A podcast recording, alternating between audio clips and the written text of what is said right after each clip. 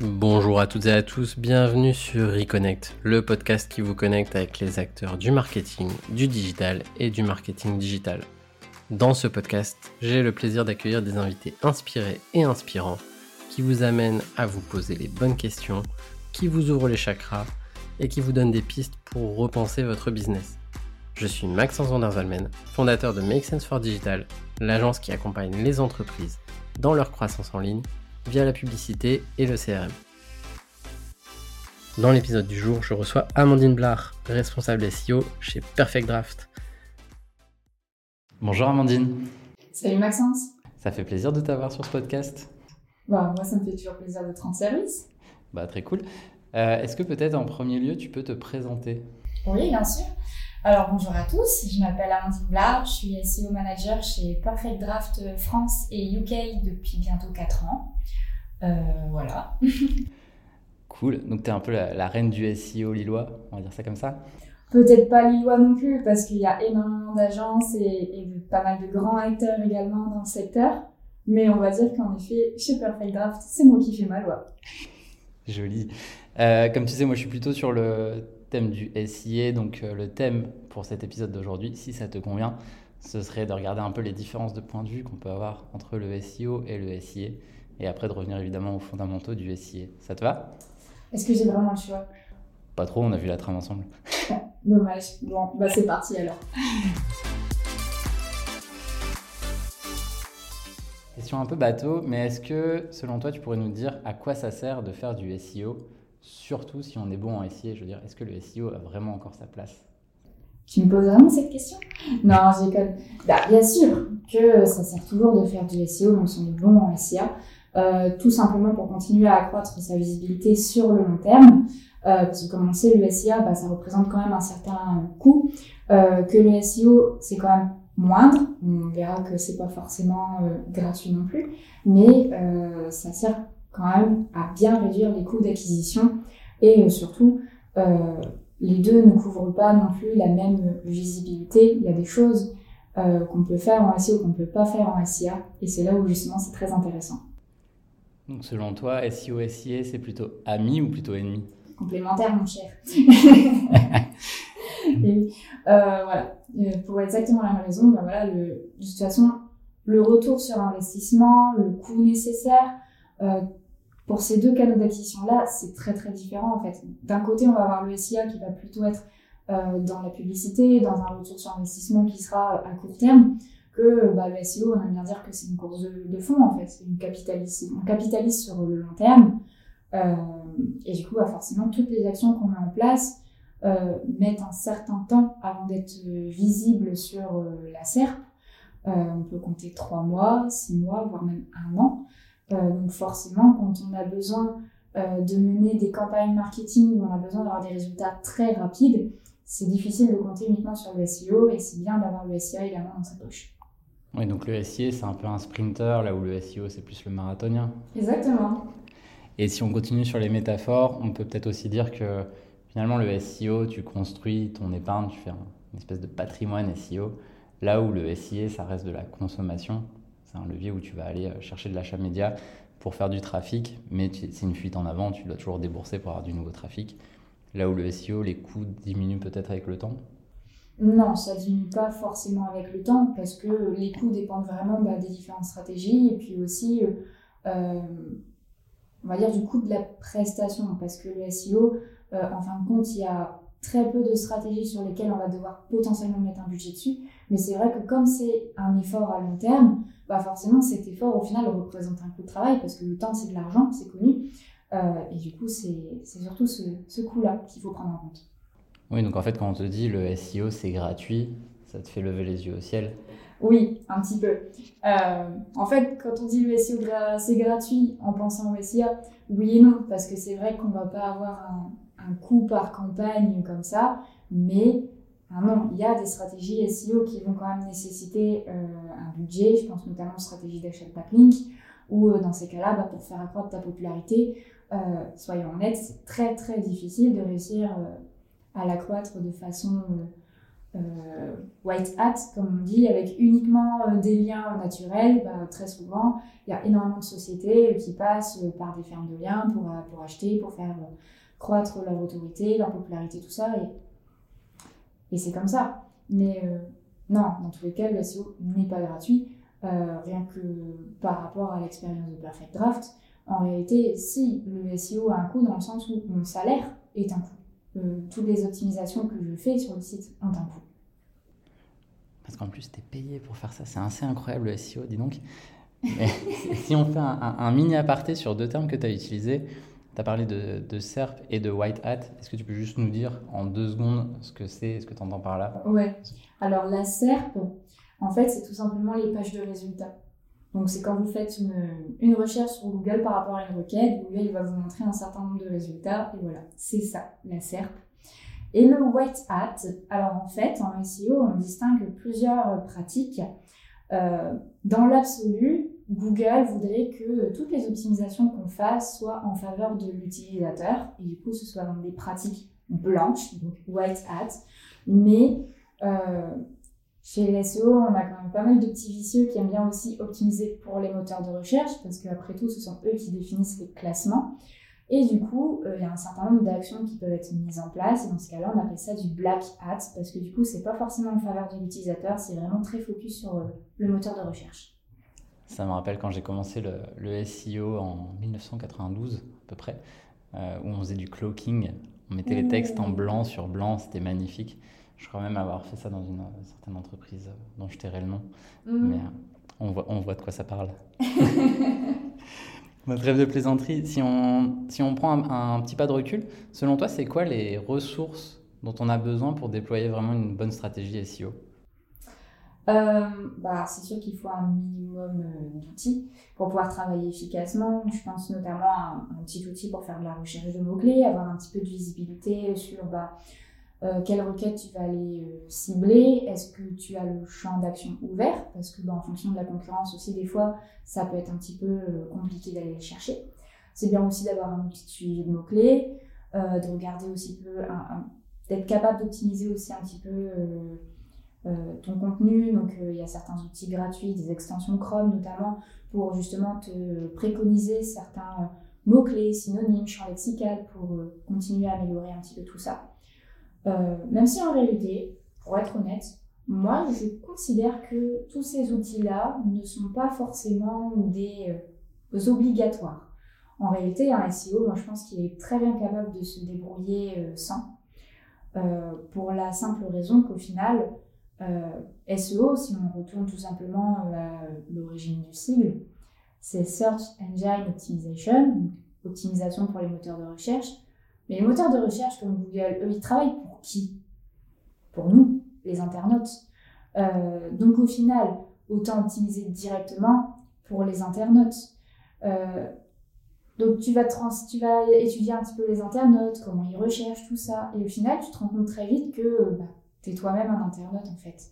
Donc tout ce qui va être comportement de recherche, euh, quelles requêtes ils vont taper, tout ça, pour le peu que tu aies déjà la connaissance de la langue, euh, des habitudes de recherche, tout ça euh, dans le pays, bah, tu vas déjà avoir une très très bonne idée de comment tu vas t'y prendre pour aller justement chercher l'internaute et aller atteindre ce trafic. Ok, ça me fait un peu penser aux thématiques qu'on peut aborder quand on fait du SI ou du social sur les logiques de persona. En fait, on va aller regarder comment les clients finaux, les utilisateurs finaux parle, jargonne et comment il, quels termes il recherche, quels termes il s'attend à trouver, que ce soit dans les avis clients ou sur des sites concurrents si on fait un petit peu de benchmark. Mais donc c'est un peu ce champ lexical utilisateur que tu vas aller chercher aussi. Exactement. Il va y avoir euh, d'une part tout ce côté euh, recherche de mots-clés, recherche de requêtes, mais aussi tout ce côté euh, intention de recherche. Parce que chaque requête est associée à une intention de recherche, à un besoin de recherche. C'est normal. Hein nous sommes des êtres humains, tout ce qu'on fait, c'est quelque part par un, lié, relié à un besoin, et la recherche ne fait pas exception. En général, on en retrouve quatre, trois pour certains. Là aussi, il y a différentes écoles en SEO, il n'y en a pas une qui est meilleure qu'une autre. Moi, je considère qu'il y en a quatre, qui sont informationnels, commerciales, transactionnels et navigationnels. Euh, et du coup, voilà, en fonction de ces intentions de recherche, de ces requêtes, On va aussi optimiser bah, différents types de pages. On va développer certaines actions plus que d'autres, d'autres certaines stratégies plus que d'autres. Et c'est comme ça qu'on va arriver à notre objectif. D'accord, donc pareil, si on fait un petit parallèle avec ce qu'on peut retrouver en SI ou en social, tu vas avoir différents types de messages selon le niveau de qualification de l'utilisateur que tu veux atteindre. Et donc des utilisateurs chauds, tu vas aller proche du transactionnel par exemple, là où des personnes qui sont plus en recherche, bah, tu vas ratisser un peu plus large sur des thématiques, euh, on va dire un peu haut de tunnel si on parle dans des, logiques comme ça. Complètement ça. C'est magnifique. Si on part un peu dans la cuisine et qu'on fait quelques recettes, ce serait quoi pour toi les ingrédients à avoir absolument pour une stratégie SEO réussie? Alors moi, je vais peut-être pas parler forcément d'ingrédients pour une stratégie SEO réussie, mais plutôt quelles sont les bonnes questions à se poser.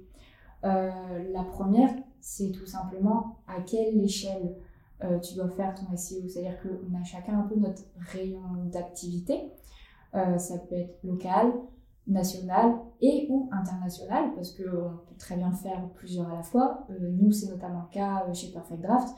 On fait à la fois de l'international parce qu'on a des sites partout en Europe, du national parce qu'il faut bien développer individuellement euh, la visibilité de chacun de ces sites sur son marché, et du local parce qu'on a développé un service de livraison à domicile euh, de flux Tyros Perfect Draft.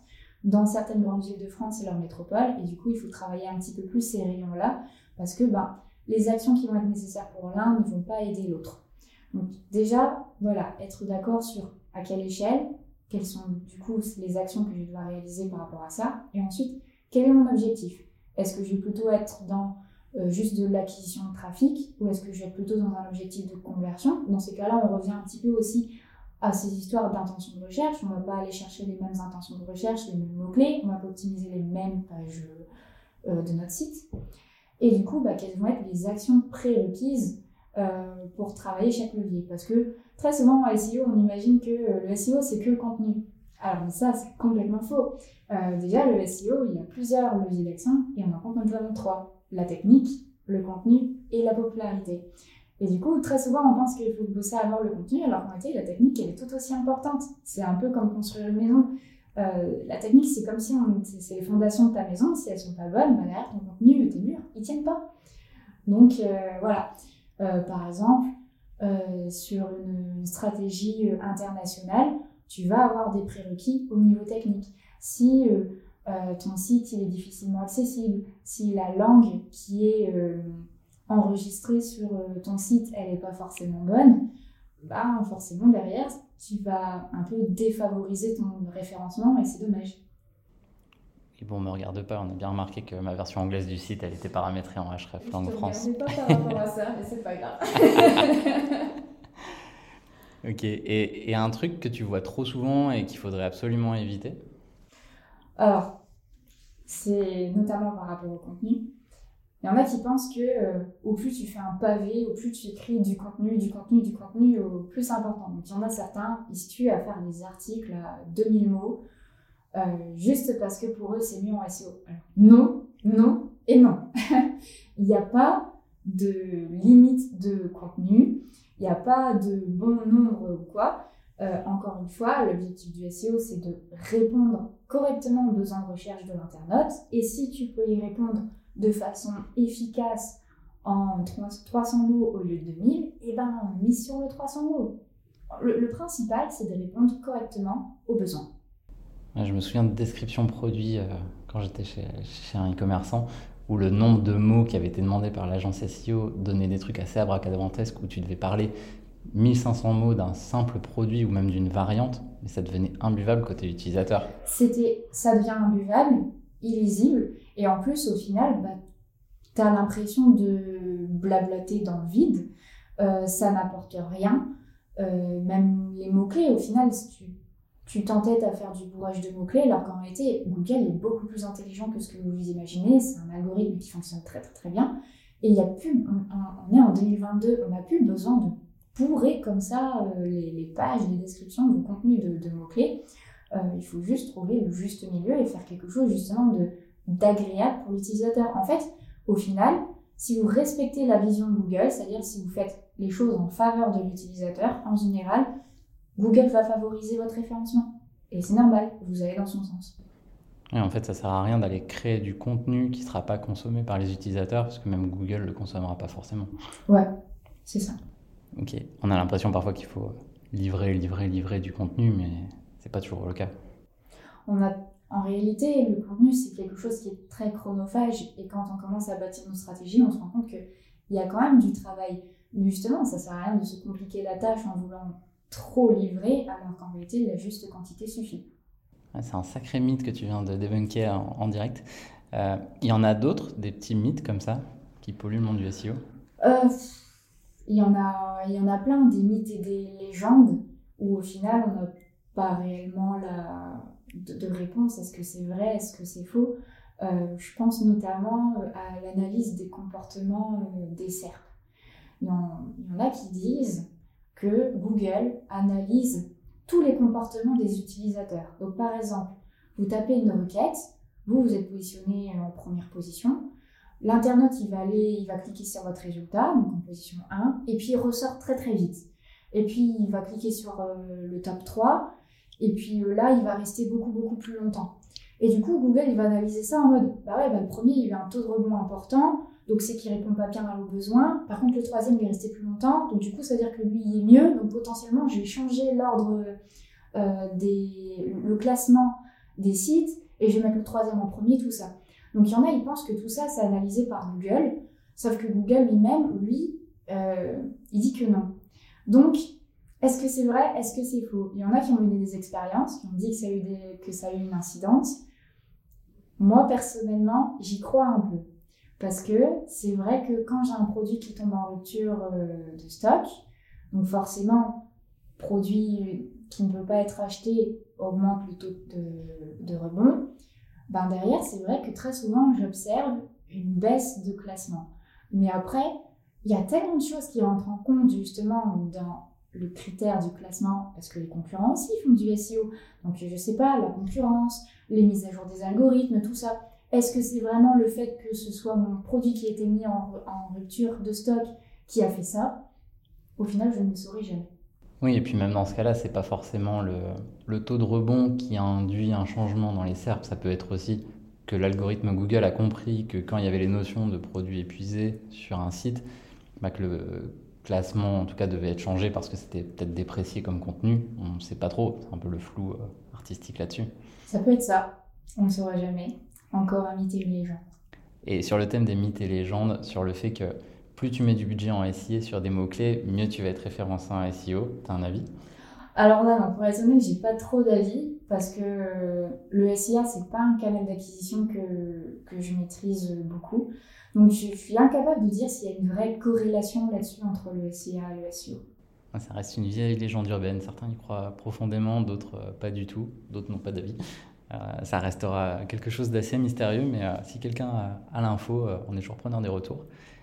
Et peut-être pour se donner un, petit peu d'ouverture et clôturer cet, épisode, est-ce que tu vois quelques gros changements à venir dans le monde du SEO, des choses à pas louper si on veut être un peu en veille sur le monde du SEO Alors, des gros changements, peut-être pas forcément parce que le SEO c'est quand même quelque chose qui avance pas à pas, petit à petit, et ça fait quand même des années qu'on n'a pas eu vraiment de très très grosses mises à jour, mais c'est sûr que euh, y a des choses à prendre en compte et sur lesquelles il faut quand même rester attentif par rapport aux nouveaux comportements de recherche des internautes.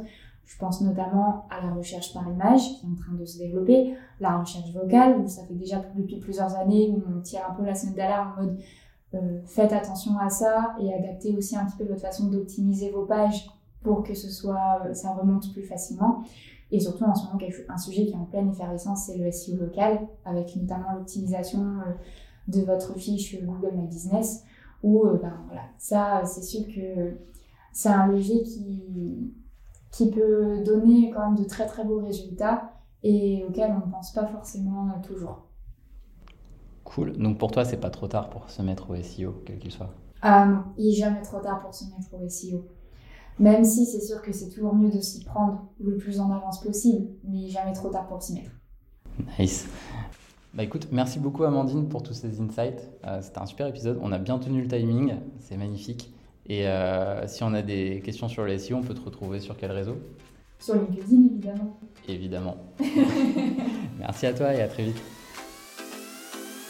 Comme d'habitude, votre soutien est essentiel pour la bonne diffusion de ce podcast. Donc vous pouvez nous laisser une évaluation positive sur les plateformes qui le permettent et repartager sur les réseaux sociaux habituels.